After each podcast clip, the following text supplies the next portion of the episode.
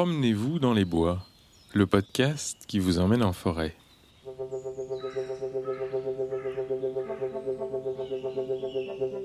Aujourd'hui, on va se promener dans les forêts de Haute-Normandie, entre Rouen et Dieppe, dans une grande forêt de hêtres. Elle a été ducale puis royale, elle est maintenant une forêt domaniale, c'est-à-dire qu'elle appartient à l'État. Elle s'appelle la forêt des Avis. C'est une forêt digne d'une carte postale avec de belles allées et des arbres immenses qui lui valent le surnom de futée cathédrale. Elle est aussi très claire et la vue porte loin. Pour commencer la promenade, j'ai rencontré un ancien garde de l'Office national des forêts, Serge Pasteur. Alors en fait, on est un peu tout en saison. Serge Pasteur, il est très éloquent quand il parle des avis. C'est parce qu'à force de travailler dans cette forêt, il a écrit un livre complet dessus. Il est donc un peu devenu l'érudit de la forêt. Alors là, nous commençons à parcourir euh, l'allée des Limousins en nous dirigeant vers le nord. Des deux côtés, nous sommes sur des vieux peuplements de hêtres, très âgés, qui frisent les 180 ans. Ce sont des peuplements quasi purs. Il y a quelques rares chênes parmi eux, un peu de charme, mais pas énormément. Et on commence à apercevoir sous ces vieux peuplements une nouvelle génération qui est en train de croître, hein, puisque ce sont des peuplements qui doivent être renouvelés par régénération naturelle. Quand on arrive pour la première fois en forêt, qu'on parcourt, qu'on voit ces êtres qui sont filants comme ça, on se sent tout petit, on se sent minuscule, et on a l'impression, comme on dit effectivement, de pénétrer dans une cathédrale. Hein. C'est pour ça qu'on l'appelle la futée cathédrale, bien évidemment. La forêt des Avis est depuis le 19e siècle traitée en futée. Auparavant, elle était plutôt traitée en taillis, c'est-à-dire que l'on coupait euh, les arbres euh, régulièrement quand ils avaient 20 ou 25 ans. Mais les besoins à l'époque étaient différents. On avait besoin surtout de bois de chauffage. C'était pour ça que le mode de traitement était le taillis. Au milieu du taillis, on laissait quand même quelques arbres qui grossissaient, hein, qui étaient gardés euh, pour faire du bois d'œuvre, mais relativement peu. Donc au XIXe siècle, il était décidé, puisqu'on avait besoin de plus en plus de bois d'œuvre, de passer à la futée. Et en fait, ce mode de traitement est toujours conservé aujourd'hui. Donc la futée, ce sont des grands et gros arbres au stade final.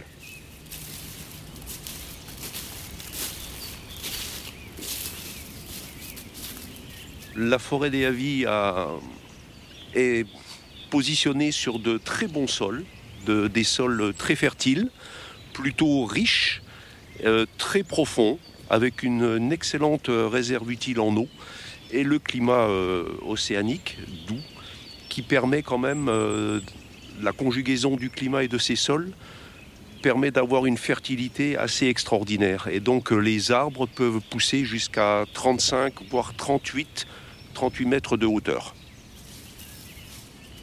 Alors le hêtre ici généralement est très filant, c'est-à-dire qu'il a tendance à pousser en, hauteur. Alors c'est aussi un résultat de la sylviculture passée, puisque les forestiers maintenaient les peuplements très serrés, de façon à ce que les hêtres montent, cherchent la lumière vers le ciel.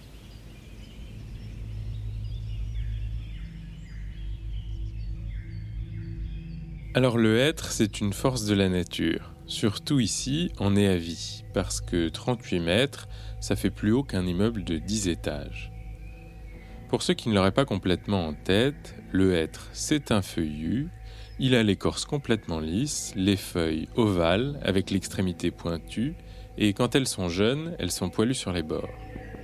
Seulement le hêtre, il est très gourmand en eau, et avec l'évolution actuelle du climat, Serge Pasteur et ses collègues, ça les inquiète et ça les pousse à prendre des décisions qui à terme vont changer la face de la forêt.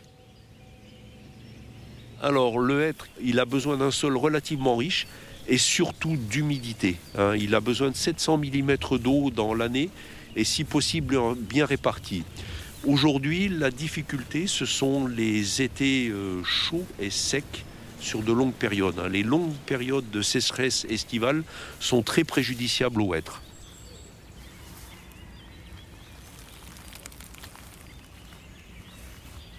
La forêt change, hein, comme je vous l'ai dit, pour euh, des raisons climatiques. C'est la raison pour laquelle on plante plus de chênes. Mais une plantation de chênes ne s'effectue jamais euh, de façon euh, pure. On met toujours un pourcentage d'essences diverses à l'intérieur. Ce sont des érables, ce sont des fruitiers, de façon à avoir une diversité en essences importante.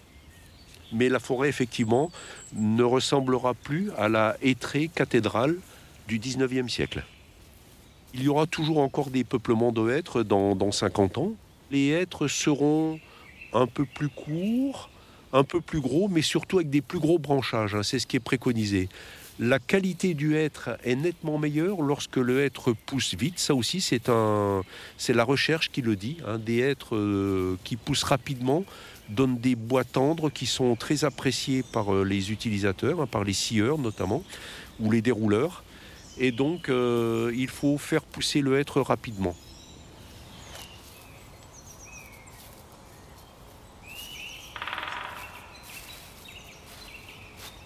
Voilà un hêtre qui est couvert, de lierre. Alors euh, oui, bah, le lierre, euh, par le passé on disait qu'il fallait le couper, mais absolument pas. En fait, le lierre ne- n'est pas du tout préjudiciable pour le hêtre. Et là, dans ce cas-là, euh, c'est intéressant parce que c'est le domaine de certains oiseaux, de certains animaux. Donc euh, on a reçu il y a très longtemps déjà des consignes de préserver naturellement le lierre qui était euh, sur les arbres. C'est important de le conserver.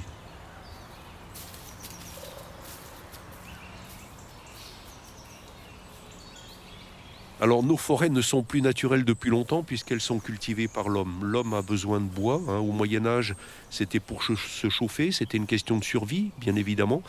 Euh, de nos jours, euh, la forêt, effectivement, on peut se poser des questions, euh, mais l'homme a encore besoin de bois. Et je pense sincèrement qu'il vaut mieux privilégier le bois pour, par exemple, construire nos maisons plutôt que les produits qui sont issus du pétrole ou du charbon, des énergies fossiles.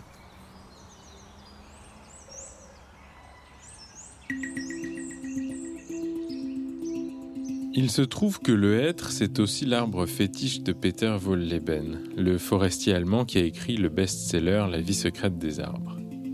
Pour ceux qui ne l'auraient pas lu, ce livre, c'est une grande leçon de nature et presque une déclaration d'amour pour les arbres. Il explique que certaines essences sont capables de ressentir les changements dans leur environnement, de communiquer entre eux et même de s'entraider. Fort de ça, Wohlleben, il a complètement arrêté d'exploiter ses arbres. Et ça, pour beaucoup de forestiers, même s'ils aiment leur forêt, c'est un peu bizarre. J'ai découvert le livre de Peter Wohlleben il, euh, il y a peu de temps. C'est un ouvrage remarquable. Je vois effectivement euh, les arbres euh, différemment aujourd'hui à la lecture de cet ouvrage.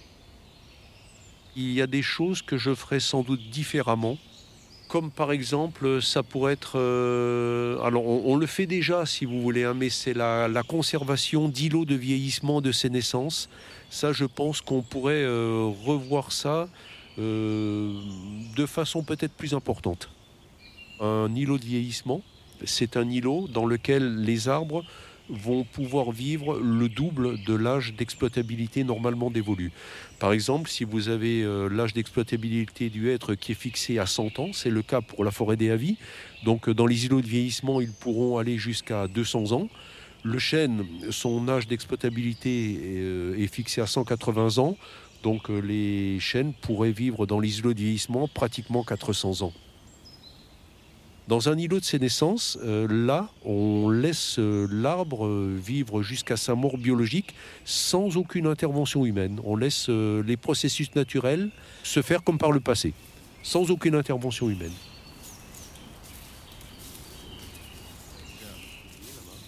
Voilà, donc on aperçoit sur la route forestière un grumier chargé de grumes. C'est probablement un grumier de la société Lefebvre qui va amener les, ces grumes à la toute nouvelle scierie qui a été installée et inaugurée il y a quelques années en- aux grandes ventes.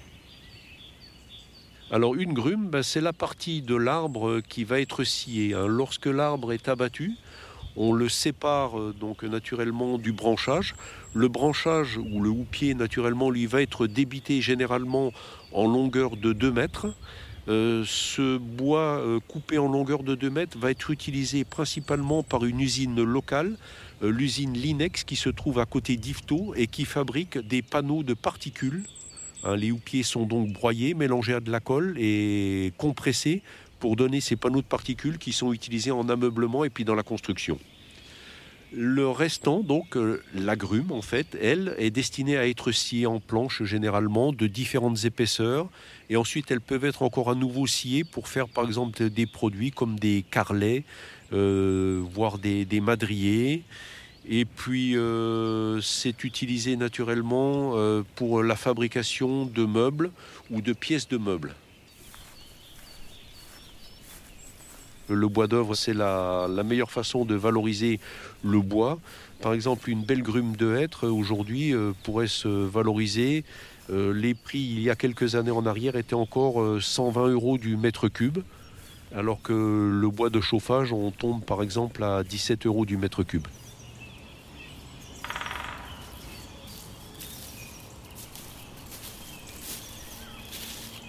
Il faut garantir effectivement que les arbres arrivent à maturité dans de bonnes conditions, bien évidemment. Hein, mais tout l'art du forestier, c'est d'arriver à avoir une forêt quand même qui soit diversifiée. Aujourd'hui, c'est très important. Et hum, puisque dans les années 70, nous avons eu, comment dire, euh, la maladie du hêtre dans des peuplements qui étaient très purs. Et cette maladie s'est propagée euh, et a causé d'énormes dégâts, d'énormes dégâts dans, la hêtraie et notamment en Néavie. Comme nous l'a dit Serge Pasteur, la meilleure manière de valoriser le hêtre, c'est de l'utiliser comme bois d'œuvre, c'est-à-dire comme matériau de construction ou d'ameublement. C'est là qu'en Néavie intervient Alain Lefebvre, un authentique enfant du pays. Il était à la tête de la Syrie locale, Bon, en fait, Syrie Local, le groupe Lefebvre est devenu aujourd'hui le plus important sieur de hêtre en Europe. Toujours est-il que la scierie principale est encore implantée aux Grandes Ventes, un village qui est au milieu de la forêt. Les forêts de Haute-Normandie, sans parler euh, spécialement de la forêt des Avis, les forêts domaniales, tout du moins, euh, euh, possèdent des hêtres cathédrales, c'est-à-dire de, de donc là, nous sommes dans une parcelle où il existe. Alors avec ces aides de OG, ben, on fait euh, des, planches qu'on étuve, qu'on scie, qu'on sèche et qui vont servir à faire du meuble. Le hêtre, c'est surtout, c'était autrefois et encore aujourd'hui, euh, principalement un bois qui était pour faire tout ce qui est assise. La chaise, le canapé, le salon, c'était les, les principales utilisations du hêtre. La tempête de 99 euh, qui a mis euh, par terre en France 14 millions de mètres cubes de hêtres, soit 7 années de récolte. Toutes les scieries locales se sont trouvées en, difficulté, en grande difficulté, et pratiquement toutes ont disparu. Les scieries de hêtres qui ont disparu en France, dans toute la France, il y a eu cette tempête de 99 qui a été dévastatrice, mais il y a eu aussi euh, l'exportation des grumes de hêtre avant euh, cette tempête de, 99. C'est-à-dire que de, 1990, euh, où les Chinois sont arrivés sur le marché européen, pas seulement en France, mais partout en, Europe, et ils ont importé des grumes de 1990 à 2000 d'une façon importante. Et chaque année, le hêtre prenait 25%. On a eu beaucoup de fabricants euh, européens. Moi, par exemple, pour vous donner un exemple, j'avais un client de canapé qui s'appelle Leleu à Candé, en Loire-Atlantique, qui euh, prenait 15 000 m3 de planches de hêtre euh, dans les années 2000. Et vu le prix que le hêtre a pris à cause des importations de grumes en Chine, eh ben, il a décidé de passer ses structures en acier. Une fois qu'il a pris cette décision, eh ben les 15 000 m3 de hêtre, c'est terminé, on n'en reparle plus et on n'en parlera jamais plus. On a quand même une deuxième transformation derrière chez nous, derrière, cette scierie. Donc on utilise euh, environ 35 à 40% de nos planches en deuxième transformation, où là on va euh, jusqu'au produit fini. Et donc, ce qui nous permet de vendre nos plus belles qualités à l'étranger et euh, tous nos bois secondaires, de les travailler pour faire de la bouteille, la mêlée collée, qui vont dans différents produits euh, finis. Pour le, la mêlée collée, c'est les plans de travail qui vont euh, dans les cuisines, dans les salles de bain et autres. C'est les, huisseries pour les portes coupe-feu qui sont faits en, en lamellé collé. Demain matin, nous sommes sur un marché important pour la construction des immeubles de, haute taille. Nous, on est spécialisé dans, dans le hêtre. Euh, c'est un marché euh, qui est euh, bien spécifique. Le chêne, c'est un autre marché. Le résineux, c'est un autre marché. Et on ne travaille pas le résineux avec les mêmes machines qu'on travaille le hêtre.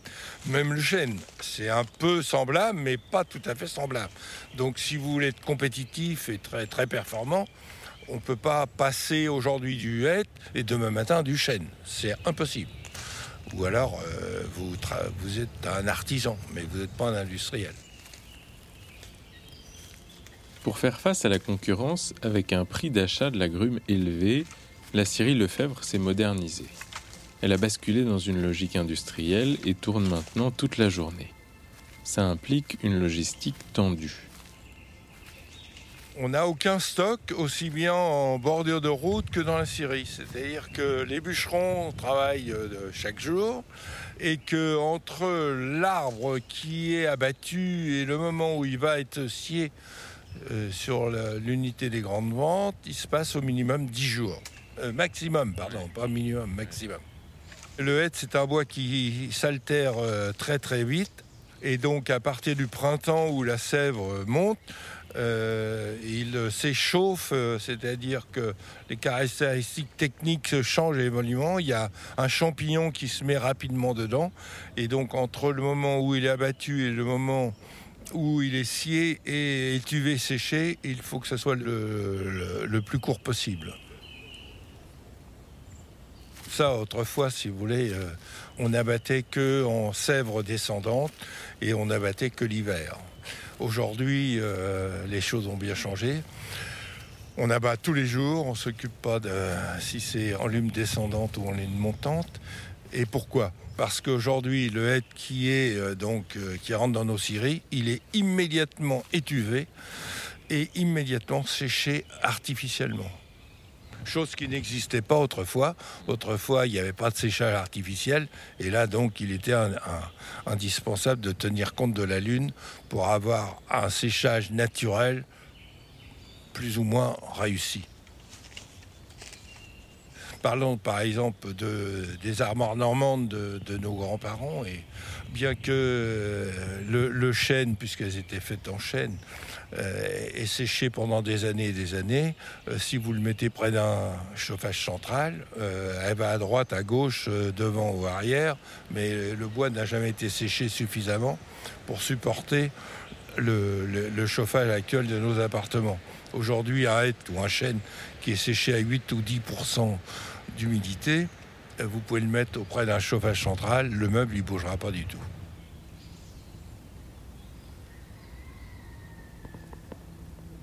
En Seine-Maritime, comme partout ailleurs, il n'y a pas seulement la forêt domaniale. Il y a aussi la forêt qui appartient à des propriétaires privés, et il se trouve qu'Alain Lefebvre, en plus d'être scieur, il a aussi acheté des parcelles de forêt. J'ai eu la chance de pouvoir acquérir quelques forêts, privées donc, mais euh, comme 90% euh, des forêts privées euh, très pauvres, et donc ben, j'ai pratiqué par coupe rase et par plantation. Et donc depuis 20 ans, 30 ans, je ne fais que ça. De couper et de replanter. Et j'espère laisser aux générations futures une forêt privée de bonne qualité il faut tenir compte du terrain, si vous voulez. Donc il y, a, du terrain où on peut mettre du chêne. Alors donc je mets du chêne parce que bah, tout le monde nous fait peur avec euh, le réchauffement climatique et que de soi-disant dans 100 ans, euh, le hêtre euh, aura du mal à, survivre en Normandie. Je crois qu'il faut, il faut tenir compte plutôt de la nature, là, et jouer la sécurité. C'est certainement une, erreur euh, d'avoir une, forêt aujourd'hui euh, uniquement avec du hêtre. Bon, moi j'ai acheté euh, des, forêts et puis ben, j'essaye de les recomposer pour en faire des, des forêts d'avenir. Cette année, si vous voulez, pour vous donner un exemple, cette année je vais planter 35 000 plants. Je crois en la forêt, j'aime ça et je pense que c'est inadmissible de voir des hectares, des, milliers d'hectares, des, centaines de milliers d'hectares qui sont là en friche, qui ne servent à rien parce que ben, on s'en occupe pas. Alors que euh, si on coupe ces vieux bois qui sont pleins de CO2 et qui servent à rien parce que ben, ils n'ont aucune euh, raison d'être à part faire du bois de chauffage ou, du bois d'industrie. Et si on les remplace par des jeunes plants qui vont euh, demain matin bouffer tout ce CO2 qu'on fabrique avec nos, pots d'échappement et, nos chauffages et compagnie, il euh, n'y a que les jeunes plants qui bouffent du CO2. Euh, les arbres arrivés à, terme, ils sont pleins de CO2, ils ne peuvent plus en bouffer. Hein. Donc, euh, pour les générations futures et pour nos enfants et, et la population, planter, c'est un devoir qui devrait être obligatoire.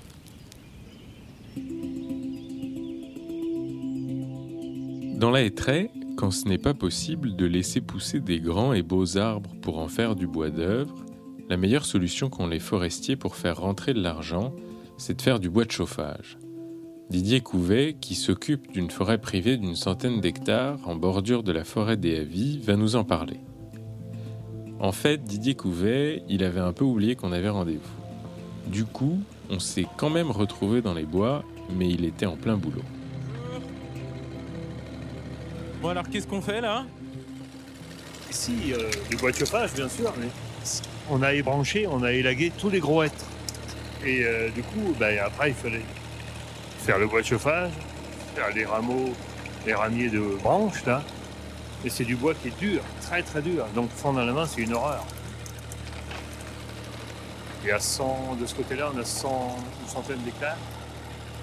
Et dans le parc derrière les châteaux, euh, 13, hectares. Essentiellement du hêtre ici. Mais on, replante différent maintenant. On ne plante, pas exclusivement du hêtre. Moi j'ai toujours une vingtaine de gars qui font du bois de chauffage ici, tous les ans. C'est toujours les mêmes depuis même du temps de mon père avant, on les connaît ces gens-là. Et des fois c'est les enfants, forcément. En cinq parties on abattait pour on replantait à fur et à mesure. Et là on est un peu en retard. Ça va se faire après. On a aussi un problème, c'est qu'à l'heure actuelle, le cours du hêtre il est très très bas. Là, on a battu à peu près 500 freines. On a la chalarose en ce moment, on a une grosse maladie. En gros et petit, on a abattu énormément de freines. Donc on a pris un peu de retard sur, euh, sur l'ensemble. Bon. Et le frêne, il se vendait bien en fait. à chaque fois qu'il y a une coupe, hein, le marchand de bois, donc, il abat, il prend la vie, la grume, et moi, je vends le bois de chauffage à des particuliers. Et, là, on voit que quand euh, l'outil fend la, bûche, il y a de l'eau. C'est de la sève ou c'est de l'humidité Non, c'est la sève. Hein. Il n'y a pas d'hiver, donc euh, la sève reste dedans. Ça, c'est pas mal, ça enlève beaucoup de mal. Non, moi, on le faisait avant, mais tu te casses le dos. Hein. Et les, armes de bordure comme ça, c'est des armes qui ont été à tous les vents, sont vachement dures.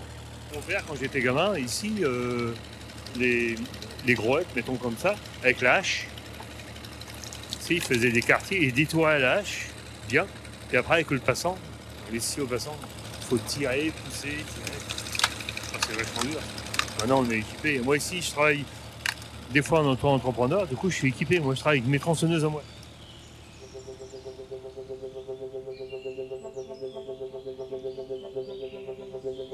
Ça y est, la promenade est finie. Les êtres cathédrales vont continuer à veiller sur la forêt pendant encore plusieurs décennies, tant que les étés ne sont pas trop secs. D'ici là, certains de ceux qui sont arrivés à maturité finiront peut-être sous vos fesses. Ils seront remplacés par des êtres plus jeunes, des êtres qui seront sans doute plus courts, plus serrés et surtout mieux mélangés à d'autres essences que ce qu'on peut voir aujourd'hui. Mais ils seront toujours l'objet des soins attentifs de nombreux hommes et femmes. Merci à Serge Pastor, Alain Lefebvre et Didier Couvet de nous avoir accompagnés en Nez à Vie et à très bientôt.